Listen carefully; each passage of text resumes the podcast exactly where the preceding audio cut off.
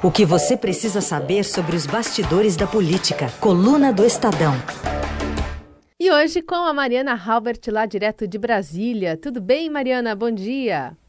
Oi, pessoal, bom dia. Tudo bem por aqui? E Bom, por aí, como é que estão as coisas? Tá tudo bem, tá tudo tranquilo, né? Já começando a ter é, menos notícias, né? Especialmente vindas aí de Brasília. Mas essa semana não, não deixou nada a desejar, né? A gente tem muita coisa para falar. E vamos começar com essa repercussão de um dado até levantado pela coluna do Estadão dessa semana, de que no primeiro ano do governo Jair Bolsonaro, a comissão da anistia indeferiu 85% dos 2.717 pedidos de indenização, reconhecendo, portanto, apenas 388 deles. É, dá para dizer que muito tem a ver com essa transferência da comissão que, que, saiu do Ministério da Justiça e foi para o da Mulher, Família e Direitos Humanos, de Damares Alves? Tem, tem sim, porque antes essa comissão ficava sob a responsabilidade do Ministério da Justiça, né? E ela mudou de perfil, passando para as mãos da Damares. Então, os critérios que estão sendo utilizados hoje em dia nas análises desses pedidos, eles estão muito mais duros, né? É, estão levando em consideração é, muitas é, questões que antes passavam um pouco mais ao largo ali. E a gente tem também a influência dos militares né, nessas análises. Muitos dos que questionam o termo usado né, para golpe na ditadura, enfim, que dizem que foi uma revolução e tal, também integram essa comissão, como o general Rocha Paiva. Então a gente teve uma mudança de perfil, de fato, é, da comissão, e isso impactou nessa análise dos pedidos nesse ano. Bom, é, esses critérios aí estão mais rígidos, e mas é, pelo que vocês apuraram, a parte jurídica está contemplada, Mariana, ou é, também tem mais um critério político do que jurídico? Olha, tem um critério mais político mesmo. É, a parte jurídica, enfim, segue os trâmites normais, mas tem esse critério de né, é, como considerar quem deve ser anistiado ou não e tal. Isso tudo está sendo levado é, à luz do que essas pessoas que integram agora essa comissão pensam, né? Então, como esse general que eu citei, que ele é um dos que questiona o termo golpe para ditadura. Ele disse que não foi um golpe, foi uma revolução. Então é outro outro olhar, né? Outro jeito de olhar para essa situação. Aliás, a ministra Damares Alves, que é, nessa semana, foi, não, essa semana ela foi visitar junto com a primeira-dama é, o Papa, né, o Papa Francisco lá em Roma, fez diversos, diversos tweets de lá, deu entrevista, enfim qualquer forma, é uma ministra que está bastante atuante no governo e, segundo as últimas pesquisas, também é bastante popular, né, Mariana?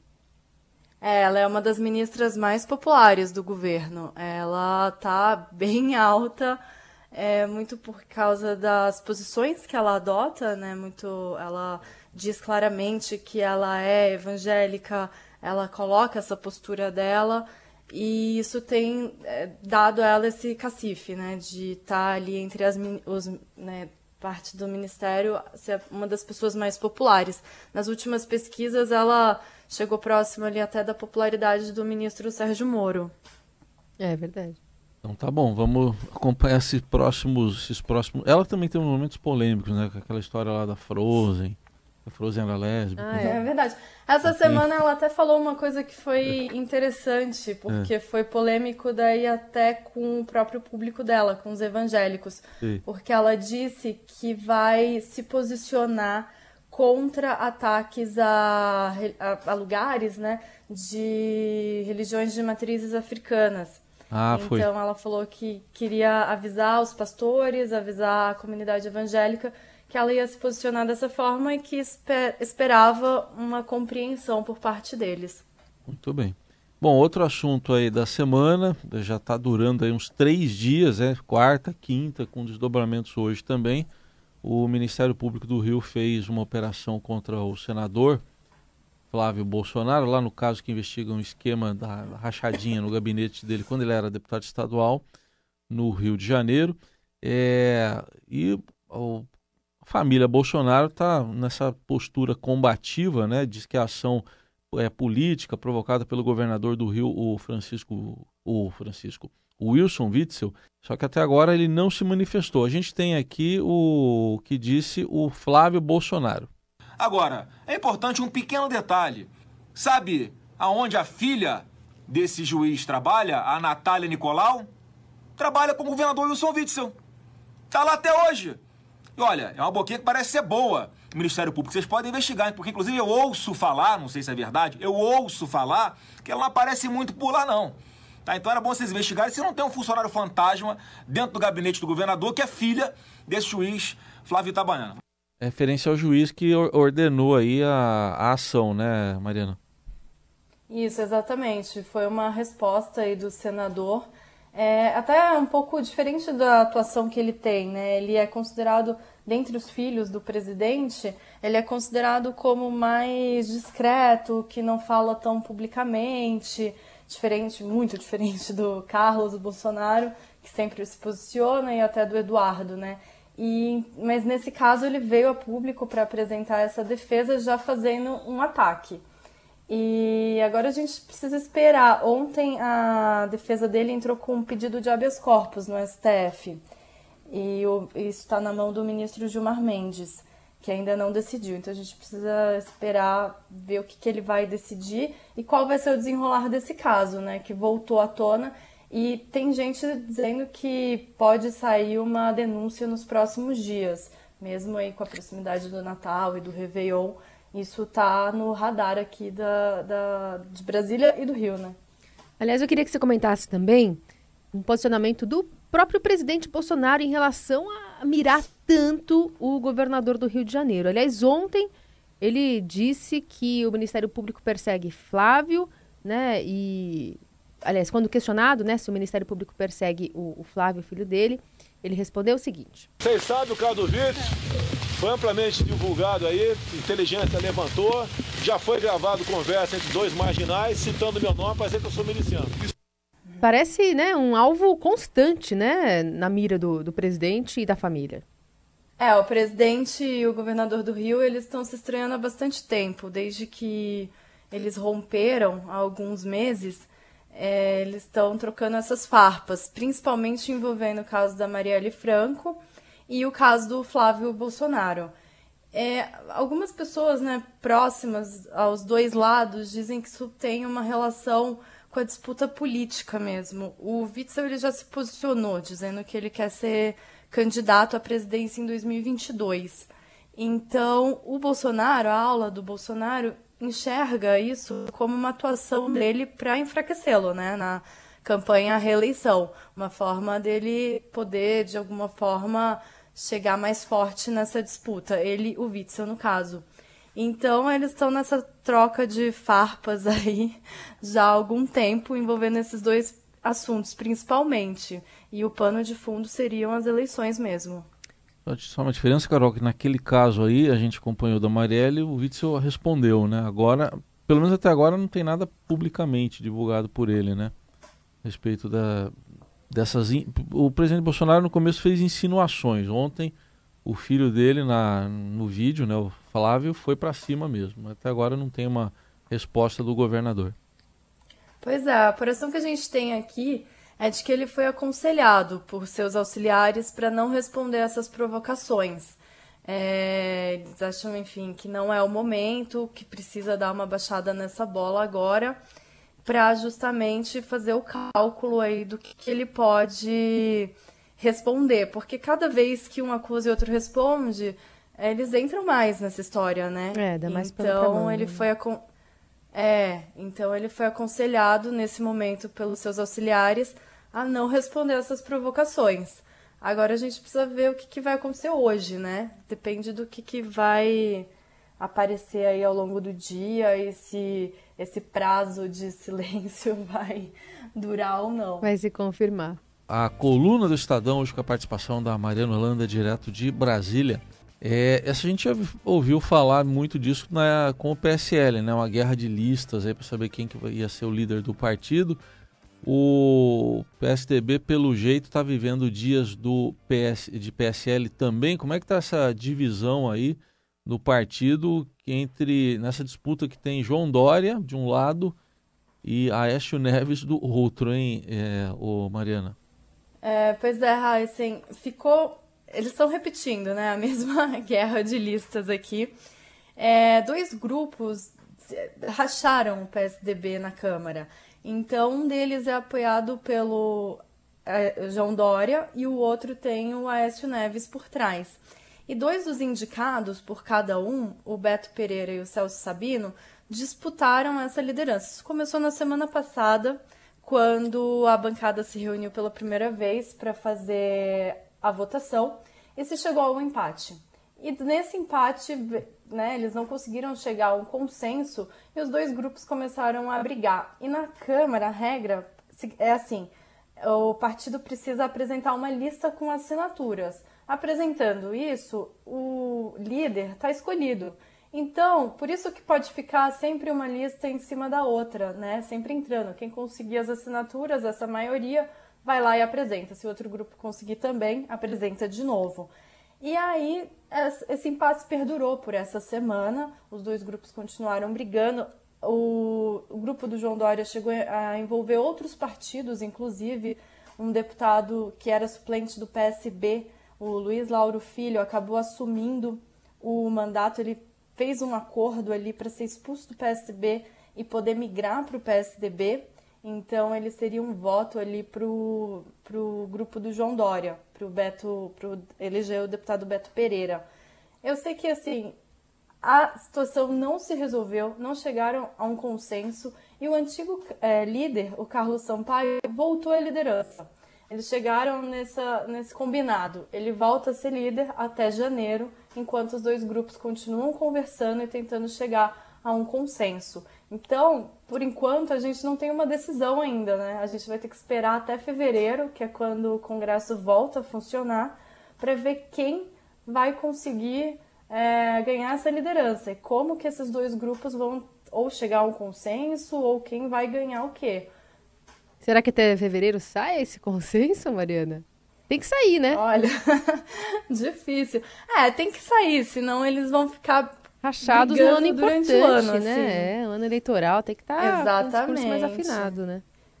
Então, mas Exatamente. Nessa... E não só a questão eleitoral, né? É um ano que vai ter reformas ali no início do ano na é. Câmara e no Senado também, mas principalmente na Câmara. Então, o partido precisa chegar a um consenso de fato.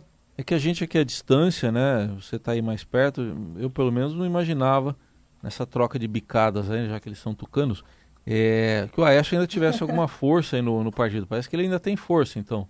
Ele tem força, tem sim. Isso é até chegou a surpreender algumas pessoas é, que estavam olhando a situação um pouco mais de fora, né?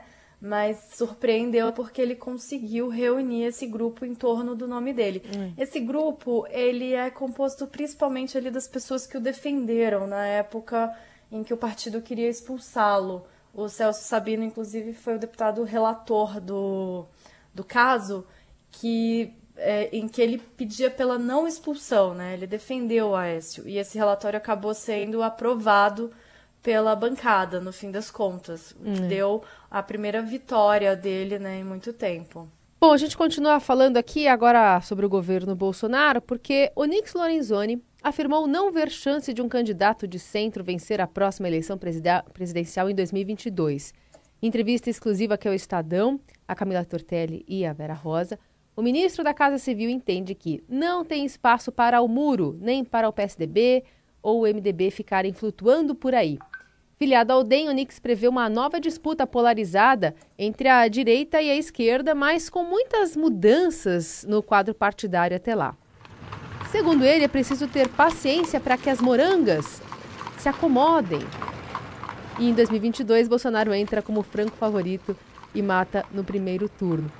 Está ouvindo aí de fundo? Hum. Tom de uma carroça, Raiza? E... É o cavalinho? É, em Mariana. Porque mais cedo a gente falou sobre essa notícia aqui e a gente estava tentando entender o que, que, expressão é essa, né? Que se acomodem as morangas.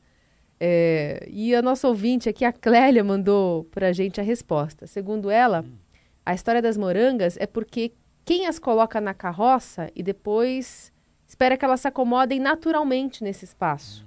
Né? É uma expressão lá do interior de São Paulo, É, a gente tentou ponderar que isso tinha alguma coisa a ver com uma expressão sulista, quem sabe, né? A foto de Estadão aqui para ilustrar essa entrevista tem o, o Onix tomando um mate, mas não tem muito a ver. De qualquer forma, acho que chama atenção essa admissão sem meias palavras dos, dos planos de Bolsonaro, né? Após o primeiro mandato. Presidente que disse durante a campanha que não tentaria a reeleição, não é, Mariana? É verdade. Durante a campanha, ele falou por várias vezes que não tentaria se reeleger mas já no início desse ano, né, ali no início do mandato já, ele mudou de ideia e falou que ia tentar a reeleição sim. E isso fica cada vez mais claro, né? A gente, em todas as disputas, em como ele conduz o governo agora, é, ele está mirando lá na frente sim. E eu acho que essa, é, essa análise do ministro, ela é muito pontual do, né, na forma como o grupo bolsonarista pensa, porque no Congresso a gente vê o centro tentando se alinhar, tentando buscar um caminho de fato, tentando é, buscar uma bandeira, tentando se posicionar, mas muitos deputados e senadores eles admitem, não é fácil, eles não sabem para onde ir, eles não sabem como se posicionar, os partidos de centro estão é, tentando fazer apostas, mas ainda não sabem muito bem onde mirar essa análise faz sentido, porque os partidos ainda estão buscando caminhos, né? E embora alguns deputados e senadores e outros dirigentes desses é, partidos de centro digam que eles estão buscando esse caminho, outros já dizem, ó, a gente vai ter que escolher ou esquerda ou direita. Não tem esse caminho do centro de fato. Então, eu acho que o ministro está fazendo uma análise realista, assim. Pode ser isso que vai acontecer mesmo nas eleições. E aí a gente pode ver um cenário muito mais polarizado do que a gente viu em 2018. Pronto, falei. E agora a gente ouve o deputado Ivan Valente, né, que é do PSOC de São Paulo, associando os Bolsonaros a Fabrício Queiroz. Bolsonaro e Queiroz, tudo a ver. Se conhece desde 1984 pescam juntos. Ele é, sem dúvida, o tesoureiro do clã Bolsonaro e a crise chegou no poder. Não adianta Bolsonaro dizer que não tem nada a ver com isso. Tem tudo a ver. Tem tudo a ver com organização criminosa, milícias, lavagem de dinheiro e corrupção. Nós precisamos investigar drasticamente isso. E mais do que isso, nós entendemos que Flávio Bolsonaro vai para o Conselho de Ética da, do Senado Federal. E Bolsonaro precisa responder por isso. Pronto, falei. Essa é a tática da oposição, Mariana? Essa é a tática. Eles querem é, continuar a, a fritar o Flávio ali no Congresso também. Eles querem levar isso adiante, né? E aí uma das táticas é levar para o Conselho de Ética, que é onde ele pode ser julgado e vira, né, numa situação extrema, vira perder o mandato. Agora isso também é outra situação que vai ficar para fevereiro, né? Então até lá as coisas podem se arrefecer um pouquinho, porque agora o Congresso entrou em recesso e só volta a trabalhar no início de fevereiro mesmo. Então a gente tem que também esperar esse período. O personagem da semana. Bom, e agora a gente destaca Dias Toffoli, presidente do Supremo, que nesta semana disparou contra o Ministério Público, foi numa entrevista exclusiva que é o Estadão. Ele falou que falta transparência ao Ministério Público e disse que a Lava Jato destruiu empresas. Teve até uma forte reação né, da Força Tarefa da Lava Jato, dizendo que, do Doutor Dallagnol, dizendo que houve um contexto econômico e que teve corrupção, má gestão, incompetência, que não foi só isso. Mas uh, deu o que falar essa entrevista, né, Mari? Deu, deu sim. Repercutiu bastante aqui em Brasília é, essa entrevista e muita gente dividida, né? Os que apoiaram o ministro e os que acharam um absurdo completo o que ele falou. E a Força Tarefa, principalmente, reagiu muito forte, né? O Deltan Dallagnol, que é uma das principais caras aí da Lava Jato, disse que essa fala do Toffoli é uma irresponsabilidade e que seria como fechar os olhos para uma crise econômica relacionados a fatores que incluem incompetência na gestão e corrupção. Então, os procuradores caíram em cima mesmo do Toffoli. Apostas da coluna. Bom, acho que dá para colocar aqui nessa caixinha ainda desdobramentos do caso dessa ação da, do Ministério Público sobre Fabrício Queiroz e parentes é, da ex-esposa do presidente Bolsonaro, não? Dada, sim. É o que a gente está esperando para os próximos dias. Até, os, né, até o Natal, os próximos dias úteis ali, segunda, e depois a gente pode ter desdobramentos desse caso ainda assim. E, e o poder dá uma desacelerada, Mari, aí, no, nas festas de fim de ano?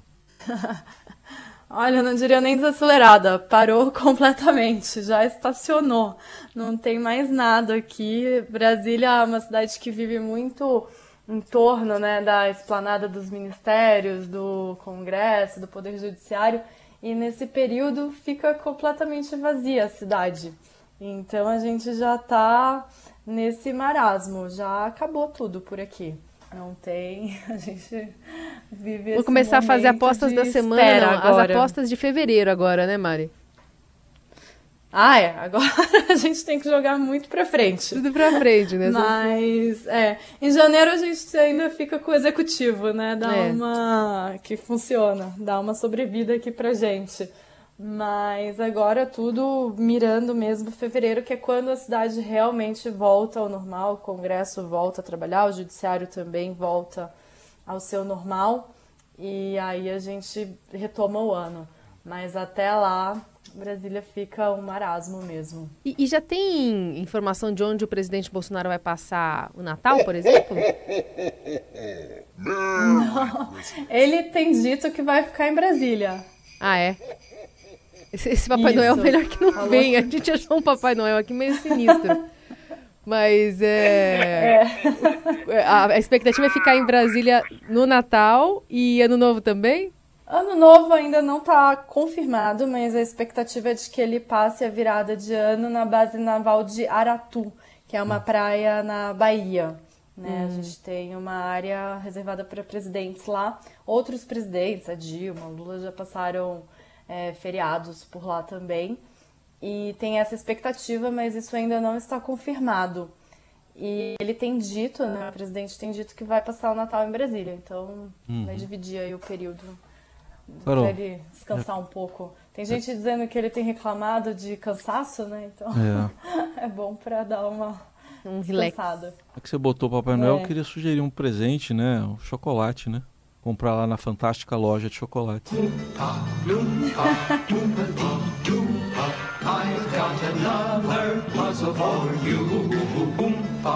Essa aí é, é a versão raiz, né? Da fábrica de chocolate. É de primeiro filme? É. Lá do primeiro? Do... É, do Gene Wilder. depois teve outra aí mais recente com o... O Johnny Depp. O Johnny Depp e o menino que agora é o Good Doctor, né? Ah, é isso. É, é, é ele. Pô, eu não vou lembrar o nome, mas enfim. É o menininho lá, que é o mais pobre, né? Do... Ah, verdade. É o Good Doctor. Até o final lá. E... Cresceu e virou Good Doctor. não assumiu a fábrica de chocolate. Enfim, chocolate que... que... Ninguém tá querendo assumir, né? Fábrica nenhuma de chocolate Acho agora. que ninguém tá querendo assumir fábrica de chocolate. Lembrando, né, dessa relação que teve nessa semana com o caso do senador Flávio Bolsonaro e uma fábrica que ele tem, ou uma fábrica, uma loja, uma loja de chocolate que ele uma tem é, na região da Barra, ali na Barra? do Rio de Janeiro. Chocolate? Barra? Olha lá, é mesmo. Nem eu tinha percebido isso. Tá vendo? Mariana Robert, obrigada. Até semana que vem. Obrigada a vocês, um bom Natal. Bom Natal. E, bom, Natal, bom acho que eu volto antes do Réveillon, então eu vou deixar o Réveillon para depois. tá bom. Tchau, Mas bom Natal para todo mundo. Até. Um beijo. Três chocolatinhos, três desses 100 chocolates, três chocolatinhos e meio. Meio, não vou cortar aqui, deixa eu só cortar aqui, presidente.